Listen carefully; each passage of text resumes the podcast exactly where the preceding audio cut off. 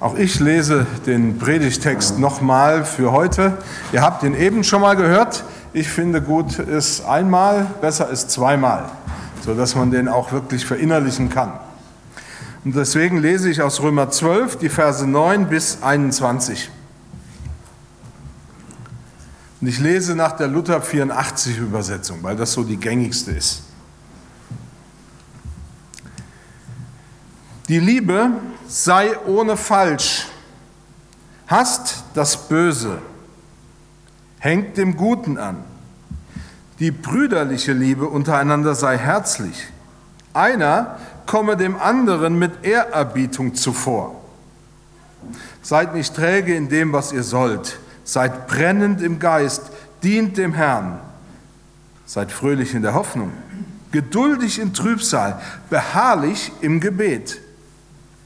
Nehmt euch der Nöte der Heiligen an, übt Gastfreundschaft, segnet, die euch verfolgen, segnet und flucht nicht. Freut euch mit den Fröhlichen und weint mit den Weinenden. Seid eines Sinnes untereinander. Trachtet nicht nach hohen Dingen, sondern haltet euch herunter zu den Geringen. Haltet euch selbst nicht für klug Vergeltet nicht Böses mit Bösem, seid auf Gutes bedacht gegenüber jedermann. Ist's möglich? So viel an euch liegt, so habt mit allen Menschen Frieden. Rächt euch nicht selbst, meine Lieben, sondern gebt Raum dem Zorn Gottes, denn es steht geschrieben, die Rache ist mein, ich will vergelten, spricht der Herr. Vielmehr, wenn dein Feind hungert, gib ihm zu essen, dürstet ihn, gib ihm zu trinken. Wenn du das tust, so wirst du feurige Kohlen auf sein Haupt sammeln. Lass dich nicht vom Bösen überwinden, sondern überwinde das Böse mit Gutem. Ich bete nochmal. Vater, ich danke dir von Herzen, dass dein Wort wahr ist und wir kommen jetzt vor dich und bitten dich, dass du uns ja, hilfst, dein Wort zu verstehen, dass es in unsere Herzen fällt. Schreib es in unsere Herzen und öffne uns unsere Herzen. Hilf uns dabei, unsere Herzen durch deinen Heiligen Geist offen zu halten. Amen. Der König David hat einmal Folgendes geschrieben. Seht, wie schön und angenehm ist es, wenn Brüder, und da kann man natürlich die Schwestern auch dazusetzen, einträchtig beieinander wohnen. Und wir können sehr gut nachvollziehen, dass er offensichtlich auch andere Seiten kan Zeiten kannte. Zeiten, in denen es eben nicht angenehm war, zusammenzuleben. Dementsprechend bezeichnet er eine friedliche Gemeinschaft als ein großes Glück. An verschiedenen Stellen in der Bibel wird ja immer wieder darauf hingewiesen, was der Wert der Gemeinschaft ist. Und dass es gut ist, wenn wir nicht allein bleiben. So zum Beispiel lobt der Prediger die Nützlichkeit der Gemeinschaft in Prediger 4. Da heißt es, zwei haben es besser als einer allein, denn sie haben einen guten Lohn für ihre Mühe. Wenn sie fallen, kann der eine seinem Gefährten wieder aufhelfen. Doch wehe dem, der allein ist und fällt, und es ist keiner da, der ihm aufhelfen kann. Auch wenn zweien warm äh, auch wird zweien warm, wenn sie sich schlafen legen. Also bei den Temperaturen kann man das gut nachvollziehen. Doch einer allein kann ihm, äh, wie kann ihm warm werden? Und wenn einer den äh, und wenn einer den überwältigt, der allein ist, so halten die zwei Stand oder halten die zwei jenem Stand. Und der dreifache Faden zerreißt nicht so bald. Dreifach heißt, je mehr Leute zusammenkommen, umso fester wird es, umso besser. Dementsprechend wird deutlich, dass Gemeinschaft eigentlich ja keine Bedrohung ist oder eine leidvolle Aufgabe, dass Gott ja nichts Besseres hätte einfallen können oder äh, hätte was Besseres einfallen können als Gemeinschaft, sondern Gemeinschaft ist ein Geschenk und eine wirkliche Hilfe. Gemeinschaft kann, und das wissen wir alle, sicherlich eine Herausforderung sein. Aber grundsätzlich ist es gut, in Gemeinschaft zu sein.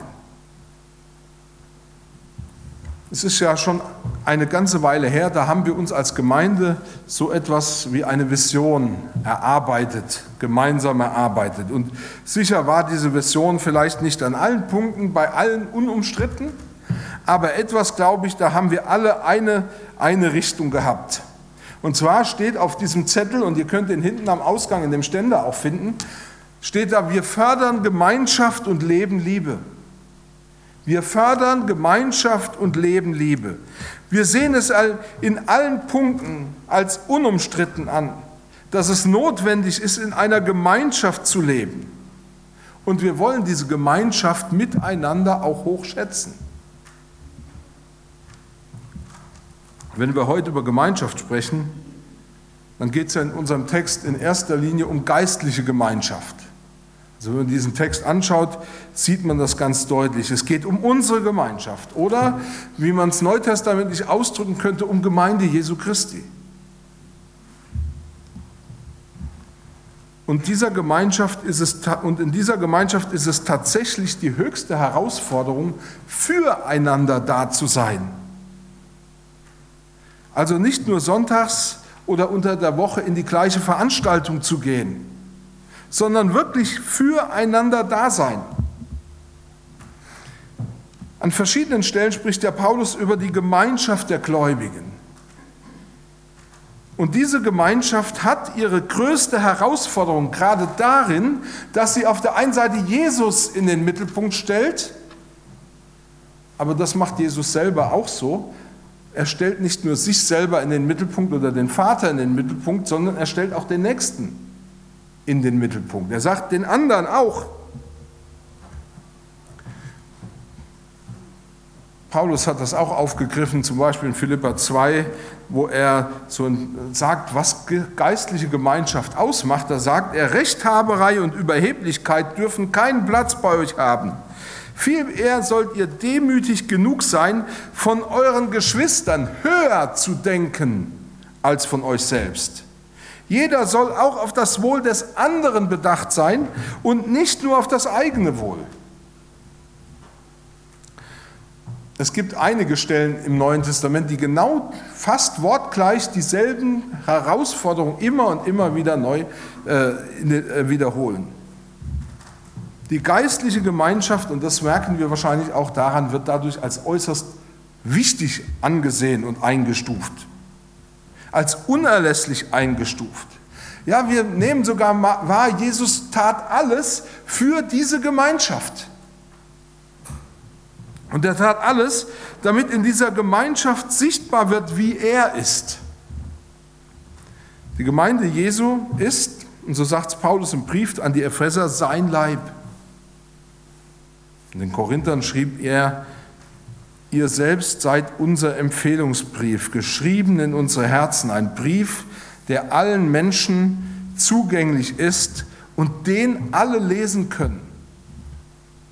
Das heißt, die Gemeinde ist ein Zeichen dafür, wie Jesus ist und was er für uns getan hat, als er am Kreuz starb und natürlich auch, was Jesus will. Alles zeigt uns, dass wir den Wert unserer Gemeinschaft nicht hoch genug einschätzen können.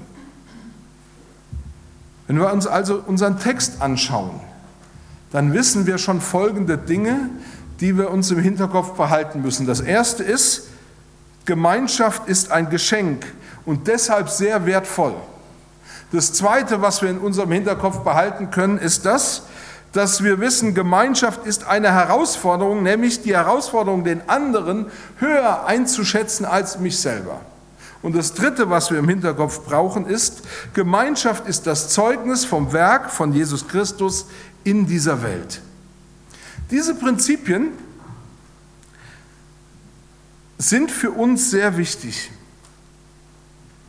Die Frage, mit der wir uns allerdings heute beschäftigen wollen, ist, wie kann denn so eine Gemeinschaft, eine geistliche Gemeinschaft wirklich gelingen? Wir haben so auf der einen Seite die Herausforderungen und auf der anderen Seite die Frage, und wie gelingt es jetzt?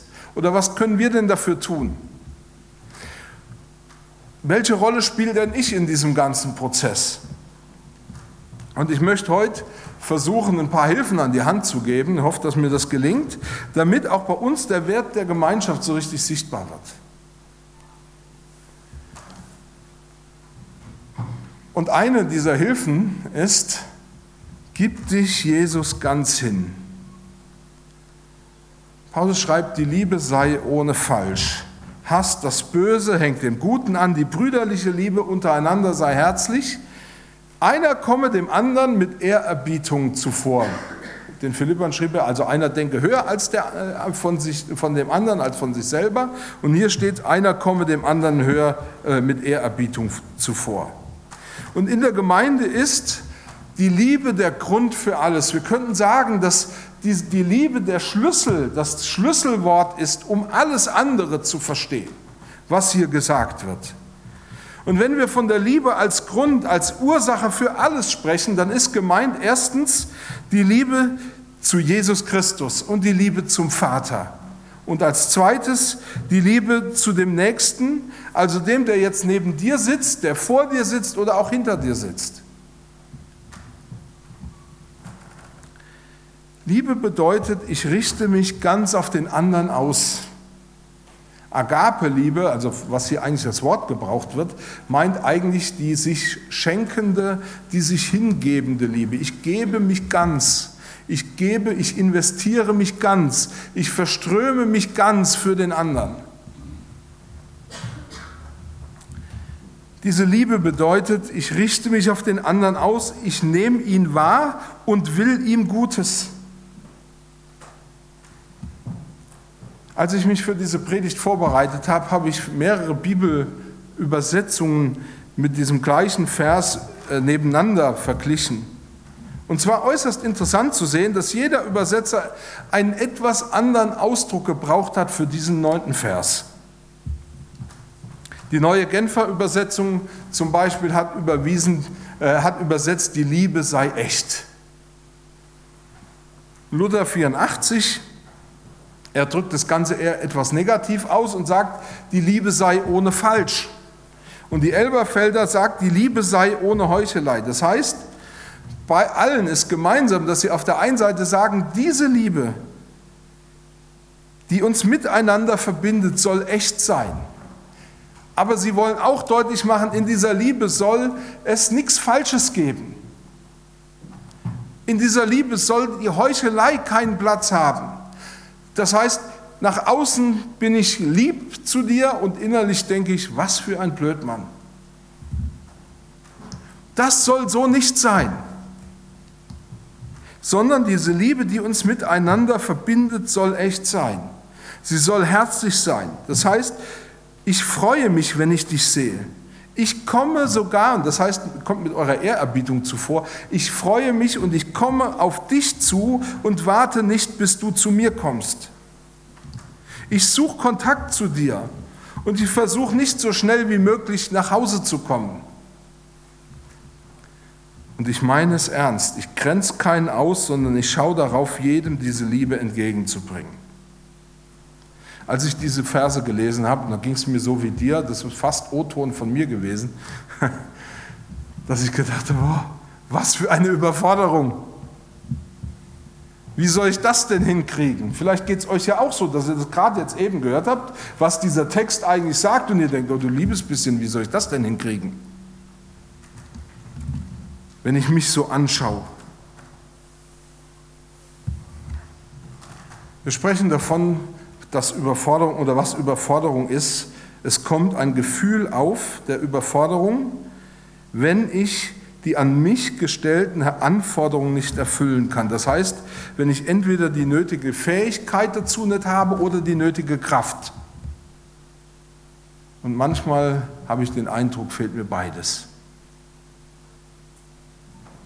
Und die Frage bleibt, wie soll ich das bloß schaffen? Das Interessante ist, wenn wir das mal so beobachtet haben, wenn wir uns überfordert fühlen, dass wir so verschiedene Reaktionen zeigen. Eine dieser Reaktionen ist, ich widerspreche und rebelliere. Das ist oft ein Zeichen der Überforderung, wenn ich rebelliere. Und das Zweite ist, ich reagiere auf diese Überforderung mit Ignoranz. Ich tue so, als habe ich überhaupt nichts davon gehört.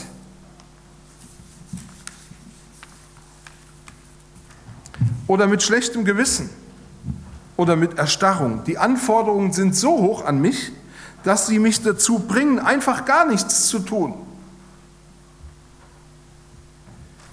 Du sagst dir, wenn das die Wahrheit ist, dann, dann kann ich das ja eh nicht, also lasse ich es doch gleich bleiben. Dann wird innerlich dicht gemacht. Und das, was Gott dir vielleicht sagen will, das bleibt völlig unerhört. Die Frage ist, ist das die richtige Art, mit dem umzugehen, was Gott uns hier durch Paulus sagt? Wollte Gott, dass du sagst, das schaffe ich nicht? Wollte Gott dich an einen Punkt bringen, wo du selbst sagst, selbst wenn ich all meine Kraft und meine ganze Konzentration einsetze, dann schaffe ich das immer noch nicht. Und auf der einen Seite, oh Wunder, ja, Gott wollte dich an deine Grenze bringen. Und er wollte, dass du erkennst, das kann ich aus mir heraus nicht. So lieben, so echt, so ungeheuchelt, so ohne falsch, und zwar immer, das kann ich nicht. Es geht nicht. Luther hat es ja in dem Lied Ein feste Burg ist unser Gott auf den Punkt gebracht, wo er ganz deutlich ausdrückt, deswegen, das ist gut, das blieb, blieb mir so im Herzen hängen, mit unserer Macht, mit meiner Macht, mit dem, was ich kann, ist nichts gewonnen. Er sagt, mit unserer Macht ist nichts getan, wir sind gar bald verloren. Wenn ich das aus eigener Kraft schaffen muss, dann schaffe ich das nicht. Gäbe es jedoch keinen Weg, wie diese Liebe wirksam wird,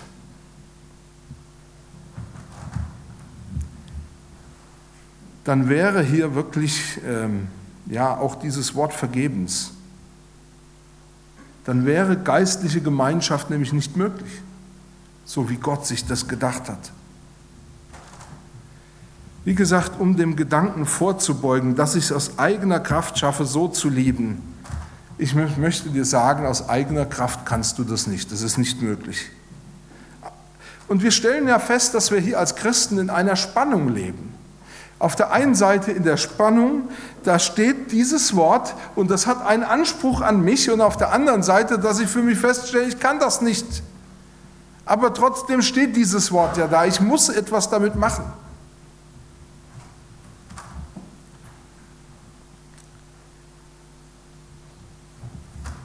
Ich kann gar nichts tun, um mich vor Gott angenehm zu machen. Und ich bin mir bewusst, ich versage immer wieder in den Bereichen, die Gott von mir fordert. Aber ich kann innerlich da Frieden und Ruhe finden, wo ich weiß, nur der Glaube an Jesus ist entscheidend. Du kennst das vielleicht auch, dass du denkst, ah, ich bin nicht so gastfreundlich, wie ich sein sollte. Ich segne auch nicht die, die mir Böses wollen. Das kann ich einfach nicht. Ich bin nicht so, wie Jesus sich offensichtlich mich gedacht hat. Und ich weiß, dass, dass, das ziemlich entmutigend sein kann, wenn man diese Herausforderung auf der einen Seite sieht und auf der anderen Seite sich sieht, wie das mit mir selber geht. Das entmutigt mich. Aber die Entmutigung bleibt so lange, bis du dich dazu entscheidest zu sehen, was Gott durch Jesus für dich geschaffen hat. Paulus schrieb im Römerbrief am Anfang und er versuchte damit ja eigentlich schon eine Grundlage zu legen für unser geistliches Leben, auf der wir eigentlich alles andere auch betrachten sollen. Dann sagt er, nun aber ist ohne Zutun des Gesetzes die Gerechtigkeit, die vor Gott gilt, offenbart, bezeugt durch das Gesetz und die Propheten. Ich rede aber von der Gerechtigkeit vor Gott, die da kommt durch den Glauben an Jesus Christus zu allen, die glauben. Denn es ist hier kein Unterschied. Sie sind allesamt Sünder und ermangeln des Ruhms, den sie bei Gott haben sollten. Und jetzt kommt's und werden ohne Verdienst gerecht aus seiner Gnade durch die Erlösung, die durch Jesus Christus geschehen ist. Zunächst einmal darf ich mir tatsächlich auch sagen, wenn ich diese Anforderungen nicht erfülle, nicht so gut bin, wie ich gerne wäre, nicht so gerecht, wenn ich allen Herausforderungen, die das Gesetz an mich stellt, wenn ich in all diesen scheitere und habe nur den Glauben daran, dass Jesus mich gerecht gemacht hat, durch sein Sterben am Kreuz, dann bin ich trotzdem vor Gott gerecht und zwar so, als hätte ich noch nie in meinem Leben irgendetwas falsch gemacht. Das ist das Wunder, das Paulus sagt. Und er sagt, auf diesem Wunder stehen wir zunächst einmal. Das ist das, was er geschafft und getan und gemacht hat für uns. Ich bin frei von allen Anforderungen. Jesus ist der, der mich gerecht macht. Aber nachdem ich gerecht gemacht bin, nachdem ich auf dieser Grundlage stehen darf, versucht Paulus mir verständlich zu machen, du gehörst jetzt ganz Jesus und er ist dein König und dein Herr. Du gehörst ganz zu Jesus und er gibt dir Anteil an allem, was du brauchst um ein Leben zu führen, wie, Gott, wie es Gott gefällt. Du bist reich, du hast das Wunder in deinem Leben, dass Gott dich von ganzem Herzen liebt, dass er dich niemals aus seiner Hand fallen lässt. Aber jetzt geh hin und stell dich ihm zur Verfügung. Am Anfang von Kapitel 12 spricht Paulus über den vernünftigen, wir könnten hier auch sagen, den wahren Gottesdienst. Paulus stellt, fordert hier, stell dich Gott mit deinem ganzen Leben zur Verfügung. Gib dich freiwillig, aber ganz. Gib dich freiwillig, aber ganz. Lass Jesus jetzt bestimmen durch den Heiligen Geist, was du tun sollst. Denn er will, dass du jetzt lernst, in der neuen Weise zu denken und zu leben.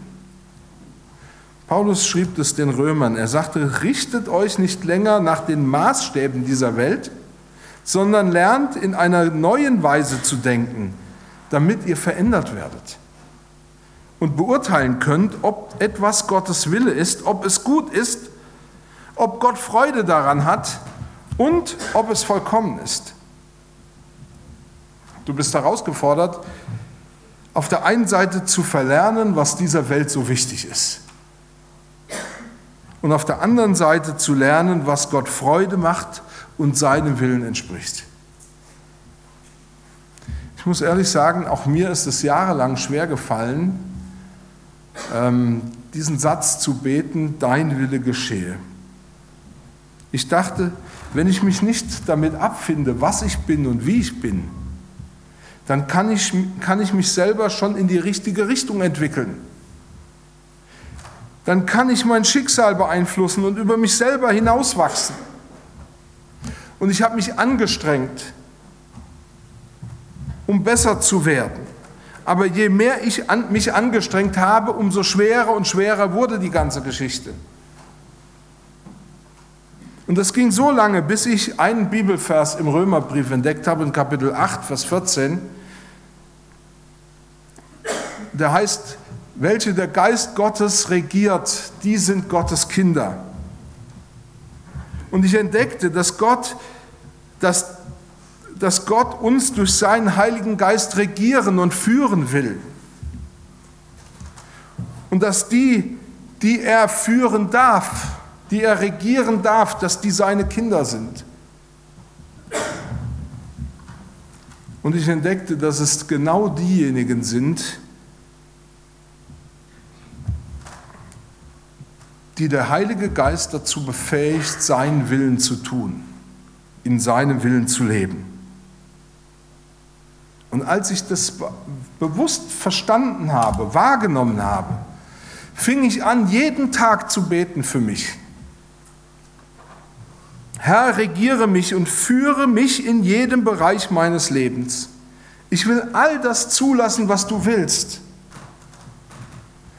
Und da habe ich zwei Dinge entdeckt in dieser ganzen Situation. Das erste, Gottes Wille ist wirklich gut. Gottes Wille ist gut. Dein Wille geschehe ist besser, als wenn mein Wille geschieht. Wir haben ja vor allen Dingen oft deshalb Angst davor, dass Gottes Wille geschieht, weil wir glauben, dass Gott uns ja immer den schwierigeren Weg gehen lässt dass er uns immer die schmerzhaftere Erfahrung machen lässt. Aber das macht er nicht. Gott führt gut. Und das Zweite, was ich gelernt habe in meinem Leben, ist genau das, was Paulus nämlich, äh, was Gott Paulus auch mal gesagt hat: Lass dir an meiner Gnade genügen, denn meine Kraft ist in den Schwachen mächtig oder kommt in den Schwachen zur Wirkung. So könnte man es auch übersetzen. Wo ich mit meiner Kraft ans Ende komme, zum Beispiel auch zu lieben, echt zu lieben. Wo ich mit meiner Kraft ans Ende komme, da setzt seine Kraft an und ein.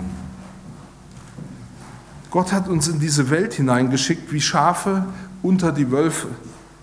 Aber er hat damit keinen Fehler gemacht, sondern er will, dass seine Kraft in dir zur Ausprägung kommt. Wenn wir alle dem einen Ziel folgen, Jesus zu verherrlichen, ihm die Ehre zu geben und uns ihm ganz unterzuordnen, dann verändert sich unsere Gemeinschaft miteinander.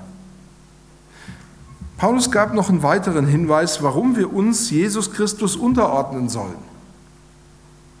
Denn auf dem Weg am gemeinsamen Ziel festzuhalten, ihm die Ehre zu geben mit unserem Leben, unter seiner Herrschaft zu leben, kommen wir uns trotzdem oft selber in die Quere kennst es ja vielleicht auch. Weiß nicht, wie es dir heute Morgen ging, als du in die Gemeinde kommen wolltest. Hattest du eigentlich Lust, hierher zu kommen? Wir haben oft keine Lust. Oder ich finde es gar nicht wichtig, das gemeinsame Ziel zu verfolgen. Oder eben, so sagt es die Bibel, die Sünde kommt mir in die Quere. Paulus schrieb den Römern folgendes in Römer 6. Er sagt, stellt euch nicht der Sünde zur Verfügung und lasst euch in keinem Bereich eures Lebens mehr zu den Werkzeugen des Ungerechts oder zu Werkzeugen des Unrechts machen.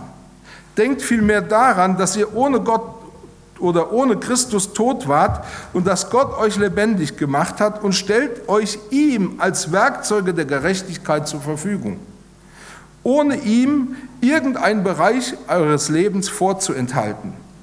Dann wird nämlich die Sünde ihre Macht nicht mehr über euch ausüben. Denn ihr lebt nicht unter dem Gesetz, euer Leben steht vielmehr unter der Gnade.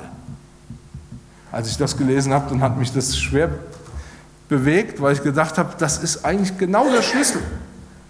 Der Weg am gemeinsamen Ziel festzuhalten und zu bleiben, geht vor allen Dingen darüber, wenn ich mich bewusst Jesus selbst als Werkzeug der Gerechtigkeit zur Verfügung stelle.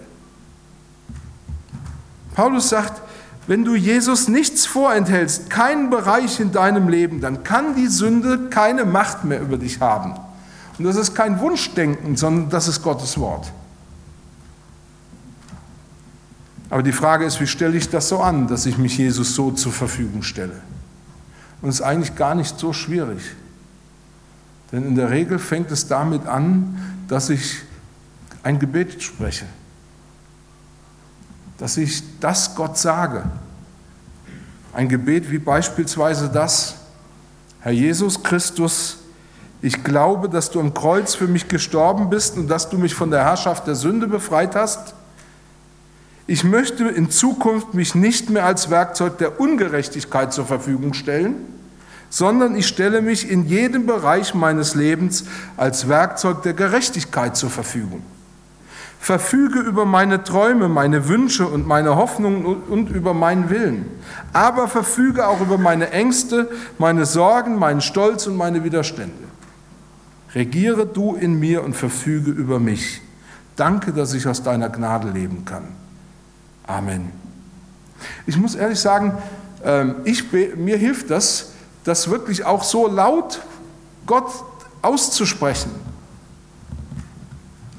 ich bete das immer ganz, bete immer wieder ganz bewusst auch für mich selber,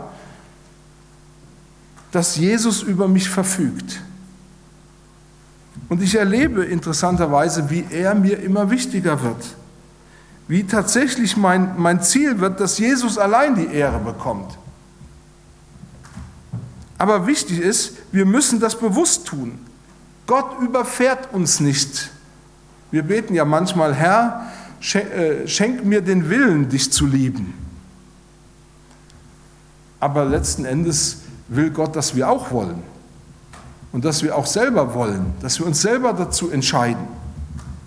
Er zwingt uns nicht, ihm zu gehorchen, sondern er wartet darauf, dass wir erkennen und verstehen, dass der Schlüssel zu einem erfüllten Leben darin liegt, dass ich mich ihm freiwillig zur Verfügung stelle. Gott will, dass wir Jesus alle Ehre geben und ihn herausheben mit durch unser Leben. Er will, dass wir seinen Willen tun, also so lieben, so echt lieben, wie nur er das eigentlich kann. Aber sein Wille, ähm, er will, dass wir seinen Willen tun. Und wenn wir diesen Willen tun oder wenn wir darin leben, dann werden wir feststellen, dass sein Wille nicht nur Jesus ehrt, sondern uns auch hilft. Wie gesagt, echte Liebe kann ich nicht machen. Ich kann höchstens zwei Dinge tun. Ich kann mich für sie entscheiden. Sagen, ja, ich will lieben. Ich will dich lieben. Ich will dich echt und ehrlich lieben. Und das Zweite, ich muss sie mir schenken lassen. Das heißt, mein Leben dem Heiligen Geist hinhalten. Paulus sagt, seid brennend im Geist und das wird im Griechischen übersetzt, dass wir im Heiligen Geist brennend sein sollen. Und das heißt, ich kann dieses Brennen im Heiligen Geist nicht machen, sondern hier wird ganz deutlich, dass Paulus eigentlich sagen will, halt dein Leben dem Heiligen Geist hin und entschließ dich dazu, ihn wirken zu lassen. Ich kann nicht Böses mit Gutem vergelten, ohne dass ich mich der Liebe Gottes, die in Jesus Christus geschehen ist, aussetze. Und das geschieht dadurch, dass ich mein Leben hinhalte, Gott hinhalte, dass er durch mich lieben kann. Das heißt, ich muss mich entscheiden, mich dieser Liebe zu öffnen, wie gesagt, lieben zu wollen.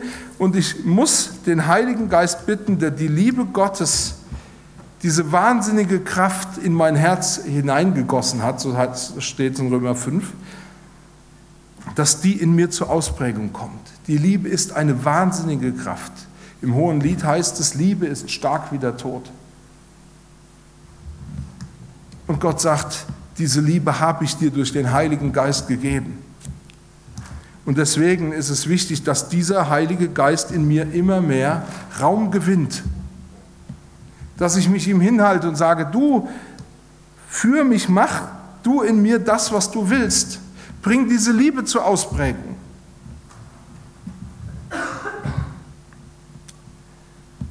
Paulus schreibt, lasst in eurem Eifer nicht nach, sondern lasst das Feuer des Heiligen Geistes in euch immer stärker werden, dient dem Herrn. Wie gesagt, es geht nur, wenn ich bitte, dass Gott mich mit seinem Heiligen Geist ausfüllt und wenn ich bereitwillig diesem Geist die Führung überlasse, ihm Raum gebe. Wir wissen das vielleicht auch und haben das oft auch erfahren. Ohne die Wirkung des Heiligen Geistes verfallen wir relativ schnell in die alte Trägheit zurück. Menschen zu segnen, die mir Böses angetan haben, ohne den Heiligen Geist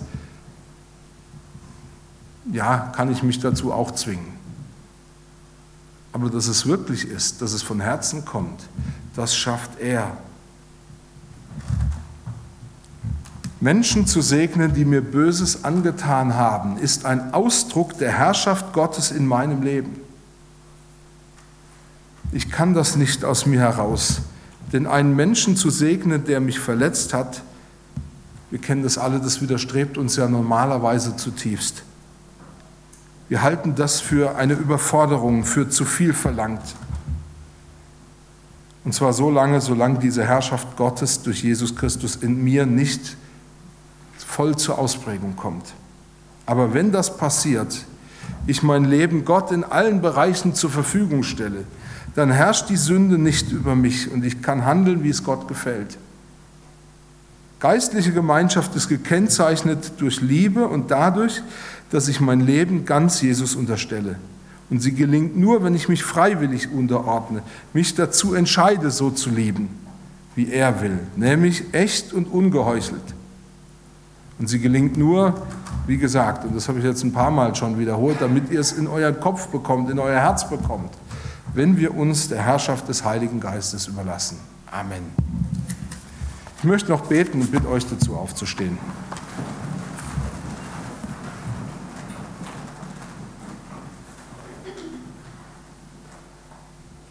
Herr, ich danke dir dafür, dass du uns Gemeinschaft geschenkt hast, gegeben hast. Und dass du willst, dass wir in einer Gemeinschaft leben, die gelingt.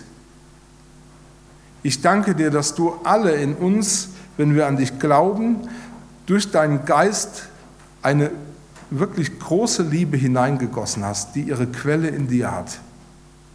Und ich bitte dich, dass diese Liebe in uns voll zum Ausdruck kommt und dass sie ihre Wirksamkeit und Wirkung ganz äh, entfaltet. Amen.